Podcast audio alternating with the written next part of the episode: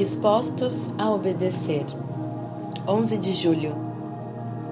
Se vocês estiverem dispostos a obedecer, comerão os melhores frutos da terra.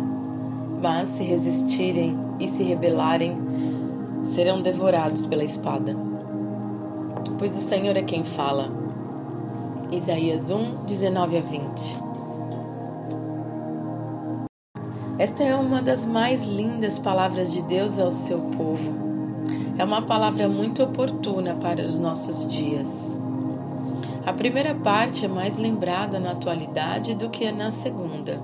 Contudo, a condição para não viver o juízo é a obediência. Isaías foi chamado pelo, pelos pais da igreja de evangelista do segundo do Antigo Testamento porque há diversas profecias suas que se referiam ao Messias que viria a Israel. Realmente, a vida, a obra e ministério de Jesus apontaram de muitas formas as profecias de Isaías.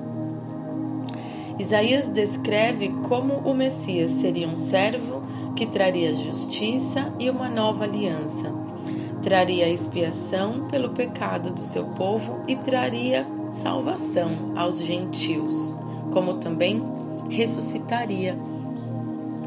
Quando olhamos para as profecias do Antigo Testamento, as quais foram cumpridas por Jesus, observamos que a maioria delas faz referência aos escritos de Isaías.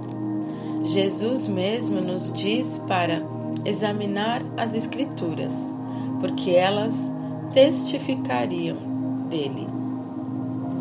Isaías, porém, também traz profecias referente a um tempo futuro, referindo-se aos novos céus e à nova terra, que culminará no retorno de Jesus. Onde você estiver, continue olhando os sinais dos tempos testificando o cumprimento das profecias bíblicas. Permaneça fiel e espere no Senhor, porque você prosperará e comerá sempre do melhor que a terra pode fornecer. Como escrito está, a obediência é o segredo para a real prosperidade, para um futuro de bênçãos do céu aqui e na eternidade. Leituras Bíblicas Eclesiastes 10 a 12. Eu sou Carolina Pereira e essas são as palavras de Deus de Carlito Paz.